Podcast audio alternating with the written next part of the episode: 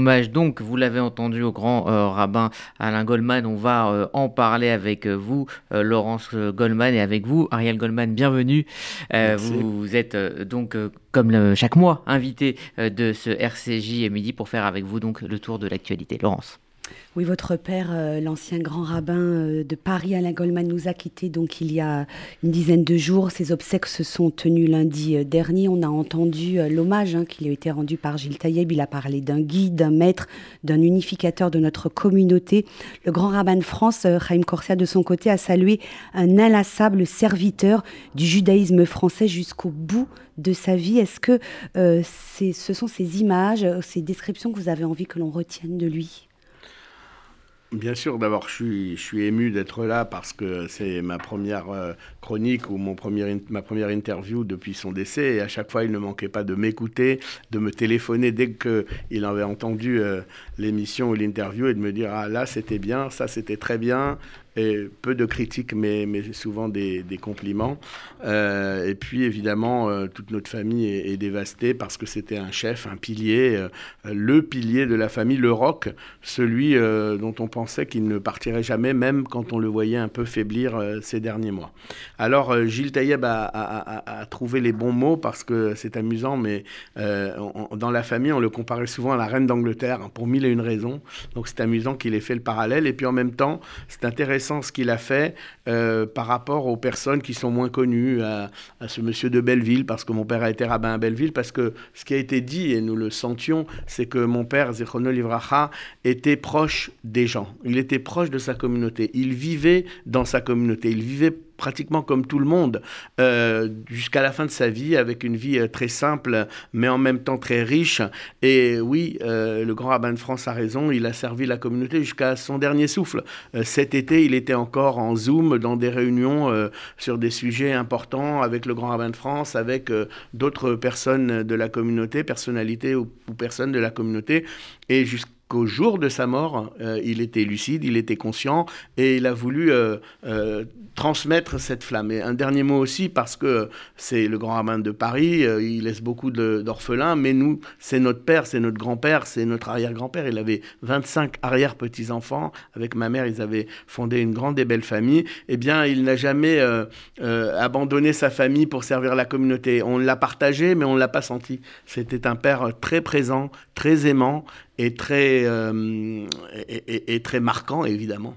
Euh, donc euh, voilà, on se demande comment on va faire, mais on sait avec ce qu'on a vu de lui, surtout dans la maladie, que les notions de courage, de, foi, de émouna, eh bien, nous espérons qu'elles nous porteront. juste une autre question au sujet de, votre père, donc l'ancien grand rabbin de Paris, Alain Goldman. Il avait dédié, on l'a dit, sa vie à la communauté juive de notre pays. Quelle image du judaïsme français a-t-il incarné tout au long de sa vie? Unificateur euh, de notre communauté. Oui, alors ça c'est sûr, unificateur parce que euh, à bien des moments euh, où, il y a eu des risques de fracture, où il y a eu des risques de division, de scission sur des questions de, de rites, d'Ashkenaz, de séfarade. Je me souviens que quand il est arrivé à Bordeaux, je me souviens parce qu'on me l'a raconté, moi je suis né à Bordeaux, il était déjà là depuis cinq ans, mais on m'a raconté qu'il y avait eu des grosses dissensions, le grand rabbin Maman l'a écrit sur Facebook, et des grosses dissensions entre les juifs du d'origine bordelaise, ces grandes familles euh, dont on connaît les noms, et puis les juifs qui arrivaient d'Algérie. Et c'était euh, la guerre euh, dans la communauté. Eh bien, il a réussi à unifier, à trouver le bon rythme. Et c'est pareil pour tout, pour la cache-route, pour le consistoire. C'est quelqu'un qui, qui ne fuyait pas les conflits, il les affrontait. Il a été jusqu'à la fin de sa vie le président de la chambre arbitrale du Beddin de Paris, donc règlement des conflits entre personnes euh, comme un arbitrage, mais en même temps, il ne fuyait pas les conflits, mais il faisait tout pour amener le shalom et il privilégiait la voie du shalom. Autre chose, il était extrêmement rigoureux, c'était un orthodoxe, mais euh, il n'était pas dans l'orthopraxie, c'est-à-dire que chacun, il respectait chacun pour ce qu'il était, il respectait chacun pour la manière dont il pratique la religion, pour lui et sa famille, il voulait évidemment euh, le nec plus ultra de la religion. Nous sommes restés les trois enfants strictement attachés à la tradition, et les petits-enfants aussi d'ailleurs, mais euh, il comprenait qu'on puisse avoir d'autres façons de penser, il comprenait que l'on puisse être moins érudit, il comprenait qu'on puisse appartenir à, tel ou tel courant, moins pratiquant, beaucoup plus pratiquant, et il faisait cette synthèse, mais pour lui-même une rigueur absolue et je dirais presque une intransigeance pour lui-même. Alors on va passer euh, au reste de l'actualité si vous le voulez bien, euh, euh, Ariel Goldman, et cette rentrée 2022 qui est marquée par une inflation galopante hein, qui commence dès maintenant à, à, impacter la vie des Français, la hausse des prix de l'énergie en particulier, mais aussi celle des produits alimentaires. La communauté juive, bien sûr, est affectée à l'image de la communauté nationale par cette problématique liée au pouvoir d'achat. Première question au président du Fonds social juif unifié que vous êtes. Est-ce que vous avez déjà des remontées de terrain qui indiquent que la situation est en train de se compliquer pour les familles que vous suivez au FSJU Évidemment, on a des remontées de terrain d'abord parce que c'est la rentrée et que au niveau euh, des écolages, au niveau des fournitures scolaires, on entend que ici ou là c'est très compliqué. Et puis on a les remontées de terrain, notamment du réseau Ezra euh, et des services sociaux euh, qui font part effectivement de grosses difficultés, non seulement qui vont se présenter, mais qui se présentent déjà pour cette rentrée. Donc nous, euh, à notre niveau, nous faisons ce que nous pouvons. Nous avons eu euh, la chance d'avoir en 2021 euh, de l'argent en plus, j'ai envie de dire, sur la collecte. On avait un beau résultat sur 2021. On va évidemment le mettre à profit pour aider au maximum. Et puis nos prochaines campagnes, je pense en particulier à celle de la paix nationale pour la Tzedaka qui arrivera dans quelques semaines, eh bien évidemment, on, on mettra le focus et on mettra le paquet sur cette question du pouvoir d'achat et de la la vie des gens. Alors moi, je suis suis pas un grand économiste, je suis pas un spécialiste, je suis juste le président d'une institution, mais qui œuvre effectivement euh, en faveur des plus défavorisés. Et je pense que le gouvernement doit, doit aller au maximum. J'ai vu qu'en Angleterre, euh, les prix de l'énergie ont été euh, bloqués. Je pense qu'il y a encore des choses à faire, même si j'ai vu qu'une loi est passée cet été et que je suis convaincu que nos dirigeants ont à cœur euh, de, ce que, de faire en sorte que, voilà, que, que, les gens puissent passer l'hiver le moins mal possible. Mais une hausse de 10% a été annoncée ce matin. Hein. Je sais bien. Alors, ça, ça paraît fou. et je pense que nos dirigeants seraient bien inspirés de regarder ce qui s'est passé en Angleterre. Parce que si le Royaume-Uni, alors c'est vrai que le Royaume-Uni a moins aidé pendant le Covid, et que nous sommes dans un pays qui part avec les caisses euh, bien vides euh, du Covid. Donc ça, c'est certainement une des difficultés, mais je pense qu'il y a toujours des solutions. En même temps, comme on dit, euh, il faut aussi euh, se raisonner sur la question euh, du chauffage. Moi, j'ai connu, hein, je suis pas très vieux, j'ai 58 ans, donc j'ai pas connu la, deuxième guerre mondiale, même si mes parents m'en ont beaucoup parlé, mais j'ai connu la crise du pétrole dans les années 70, 73, 74. Eh bien, on s'est restreint, on chauffait moins, on éteignait les lumières. Et d'ailleurs, vous, me parliez de mon père, et comme beaucoup d'anciens, eh bien, jusqu'à ces dernières semaines, dès qu'on laissait une lumière allumée, il disait éteins la lumière. Et ça, c'est un réflexe que nous, les plus jeunes générations, et je parle même pas de nos enfants, non pas du tout.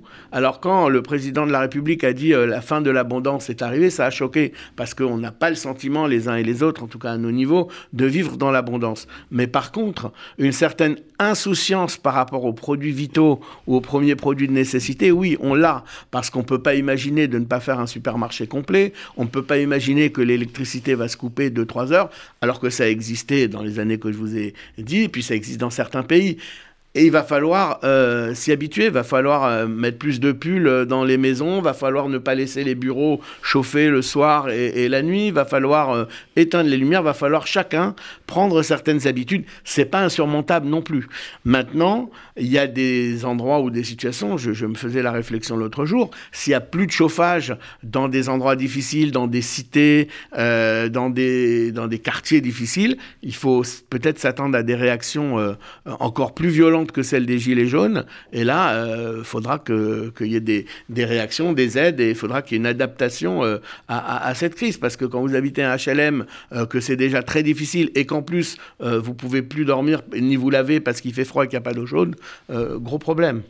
Euh, concrètement, quelles sont les priorités en, ce mois de septembre 2022 à, l'approche des fêtes de Ticherie? Euh, On sait que pour euh, bon nombre de familles, ça va être compliqué de faire ses courses de Pessar cette année compte tenu de, cette, de Ticherie, pardon, cette année de Rosh Hashanah, je voulais dire, et de qui pour en raison de cette inflation et de cette hausse des prix. Bah, la précarité va être mise au rang des priorités pour nous. Euh, on a évidemment d'autres sujets de prédilection, euh, l'enfance en difficulté, l'isolement.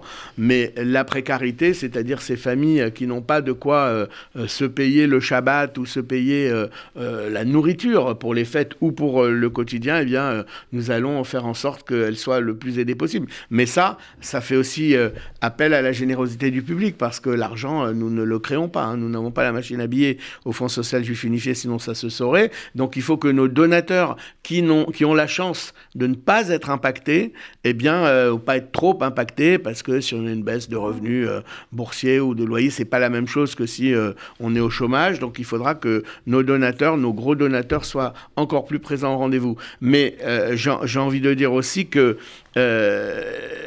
ça a toujours été dans l'ADN du Fonds social. On a été présent pendant toutes les crises. Alors on n'est pas les seuls. Évidemment, on est dans un État qui aide pas mal. On est dans un, dans un État qui est encore au plan de la santé, au plan euh, euh, de certaines aides qui est là. Moi, ce qui m'inquiète beaucoup, euh, parce que ça touche là aussi en plus nos donateurs, c'est la classe moyenne. C'est celle qui touche trop pour recevoir les aides ou ne plus payer euh, son chauffage ou son euh, titre de transport, mais qui ne touche pas assez pour pouvoir continuer à faire son supermarché et continuer à se, à se, chauffer normalement. Et cette classe moyenne, je pense qu'il faut qu'il y ait une réflexion rapide et une action rapide dans sa direction, parce que c'est eux qui sont les nouveaux, qui risquent d'être les nouveaux laissés pour compte. Et ça, c'est très très préoccupant Donc on entend, Ariel Goldman, à votre appel à la fois à la responsabilité et à la solidarité au sein de, notre communauté. Je voudrais également euh, que l'on évoque l'une des, actions euh, du, Fonds social euh, dans le soutien aux personnes en situation de handicap. Dimanche, sous l'égide du département Noé pour la jeunesse, se sont tenues des grandes macabiades solidaires et inclusive. Les Maccabiades, ce sont des rencontres sportives. Pour la première fois, on a associé des jeunes de maisons d'enfants et des jeunes en situation de, handicap qui ont passé la journée euh, à, s'affronter lors de différentes épreuves euh, sportives. L'inclusion, l'acceptation de la différence, c'est un sujet qui est encore compliqué aujourd'hui en 2022, même si on en parle plus qu'avant. L'autre, euh, l'étranger, le prochain, finalement, ce sont des thématiques qui sont très juives, qui devraient nous concerner tous, chacun d'entre nous, à notre niveau vous avez raison, Laurence euh, Goldman, c'est des thématiques qui devraient nous concerner et qui sont très juives, mais je dois dire, euh, je ne sais pas comment ça se passe ailleurs, mais je dois dire que la communauté juive n'est pas spécialement ouverte à ces questions. Moi, il m'est arrivé d'assister à des réactions de parents qui voulaient pas que leurs enfants soient dans les mêmes classes, qui voulaient pas qu'il y ait trop d'enfants en situation de handicap, qu'on se regarde mais on se fréquente pas, etc. Et ça, il faut travailler là-dessus. Euh, alors cette journée, c'est formidable, c'est dans le cadre des journées à la mer hein, qui sont faites avec Yad Lekoulam depuis 2019, euh, et c'est bien parce qu'il faut le faire. Moi, j'ai le souvenir, justement, vous me parliez de mon père, on va pas faire toute l'émission sur lui, bien qu'il le mériterait amplement quand on était enfant, à Chasseloba, on, on, fréquentait euh, un enfant aveugle. Il faisait partie de notre mouvement de jeunesse. Il était dans toutes nos sorties. je l'ai d'ailleurs rencontré la, semaine des Shiva. Il est venu me, voir. Euh, il y avait des enfants handicapés. On a vécu avec euh, ces personnes. Et il n'y a pas plus fort. Parce qu'en vérité, quand votre copain est handicapé, votre copain a une difficulté, que vous avez 10, 12 ans, eh bien, toute votre vie, vous ne voyez plus le handicap de la même manière. Vous ne voyez plus le handicap euh, comme si c'était quelque chose qui fait peur, comme si c'était quelque chose de contagieux, parce que parfois on a l'impression euh, que les parents ont peur euh, comme si c'était une maladie contagieuse, alors que ce sont des hommes, des femmes, des enfants, des adolescents qui, qui, ont leur, qui sont comme les autres, qui ont leurs sentiments, qui ont leur joie, qui ont leur tristesse. Et je crois que oui, le Fonds social juif unifié doit être leader là-dessus, parce que si nous ne le faisons pas, qui le fera? Et il y a beaucoup de travail encore, parce que dans les écoles juives, il y a des efforts qui sont faits. La loi incite. Donc de toute façon, dans les entreprises, c'est pareil, la loi incite. Mais il faut que ça se fasse avec plus d'amour, j'ai envie de dire. Ça se fait parfois par la force de la loi ou euh, la nécessité du, terrain, mais je crois qu'il faut qu'on apprenne cet amour de l'autre, et dans l'autre, eh bien évidemment, il y a tous ceux euh, qui ne sont pas tout à fait comme nous. Comment changer les mentalités? Par de la communication, par des rencontres? Alors je crois que les rencontres, c'est ce qu'il y a de plus important. La communication, bien sûr, c'est très important. Il y a tous les soirs à la télé un spot euh, sur les, personnes handicapées qui est assez amusant, mais, mais les rencontres, surtout dès le plus jeune âge. Il faut que les enfants des mouvements de jeunesse, c'est pour ça que cette journée de dimanche dernier était tellement importante, parce que c'est du concret, c'est du terrain. Je joue au foot avec mon ami et je me rends compte que j'ai joué au foot avec un enfant qui n'était pas comme moi. Eh bien, c'était une belle partie de foot. Et ça, ça marque toute la vie. Donc je crois que c'est les rencontres, euh, peut-être prendre des initiatives avec des parrainages, euh, une communauté qui parraine euh, 10 enfants ou 10 personnes handicapées, ou bien des rencontres dans les communautés avec aujourd'hui une conférence, mais on fait venir telle et telle personne, des enfants, des personnes malentendantes. Je me rappelle d'une très très belle cérémonie que mon père a présidée à la rue Vauclin avec le groupe des sourds et malentendants juifs, et c'était magnifique parce que c'est compliqué aussi pour les sourds et malentendants. On va pas passer en revue malheureusement tous les handicaps, mais il en existe de nombreux. C'est compliqué dans la communauté pour suivre sa prière, pour euh, participer tout simplement aux activités. Je crois qu'il faut qu'on soit dans l'inclusion. J'aime pas beaucoup ce mot. Je crois qu'il faut qu'on soit dans la participation, dans la coproduction. Il y a des associations, mais surtout il y a les familles. Il faut que les familles soient ne sois pas gêné de venir nous dire, eh bien moi je veux que mon enfant soit là, je veux que ma fille soit bénévole de la Tzedaka, je veux, et on trouvera les moyens. Alors parfois évidemment c'est des handicaps très lourds. Et on ne peut pas faire grand-chose, c'est-à-dire pour euh, euh, participer avec, à une activité avec euh, des enfants handicapés de manière très lourde, mais on peut toujours trouver des solutions, ils peuvent être là, et enfin voilà, je, je crois qu'il faut vraiment être leader là-dessus, je, je le pense profondément. Pour conclure cet entretien, Ariel Goldman, quels sont les vœux que vous formez euh, pour cette nouvelle année juive 5783 qui va démarrer euh, d'ici quelques jours. Écoutez, sans vouloir rentrer dans, dans, les banalités, euh, je crois que on, souhaite chaque année que l'année qui s'ouvre soit moins pire que l'année qui, qui s'achève. Ça sera pas difficile cette année parce qu'on a connu au plan international cette guerre en Ukraine, dont les images sont quand même très marquantes. En Israël, un regain du terrorisme comme on n'avait pas vu euh, depuis de nombreuses années, avec tellement de, morts, de blessés, de souffrances. En France, euh, des morts, des crimes, euh, dont pour certains on sait qu'ils sont antisémites, pour d'autres l'enquête est encore en cours, mais en tout cas, ce sont des juifs qui ont été assassinés par des musulmans dans des conditions souvent effroyables. Je pense notamment à ce drame du mois d'août. Donc souhaiter que l'année qui s'ouvre soit meilleure que l'année qui s'achève, ça c'est la tradition qui nous souffle ce vœu et puis souhaiter aussi qu'on soit tous euh, en bonne santé, parce qu'on ne se rend pas compte à quel point euh, c'est vital de pouvoir euh, se lever le matin, de pouvoir se doucher le matin, de pouvoir s'habiller le matin. On croit que c'est normal, c'est pas normal, c'est exceptionnel, et donc je souhaite que les gens soient dans cette forme exceptionnelle pour affronter leurs obligations.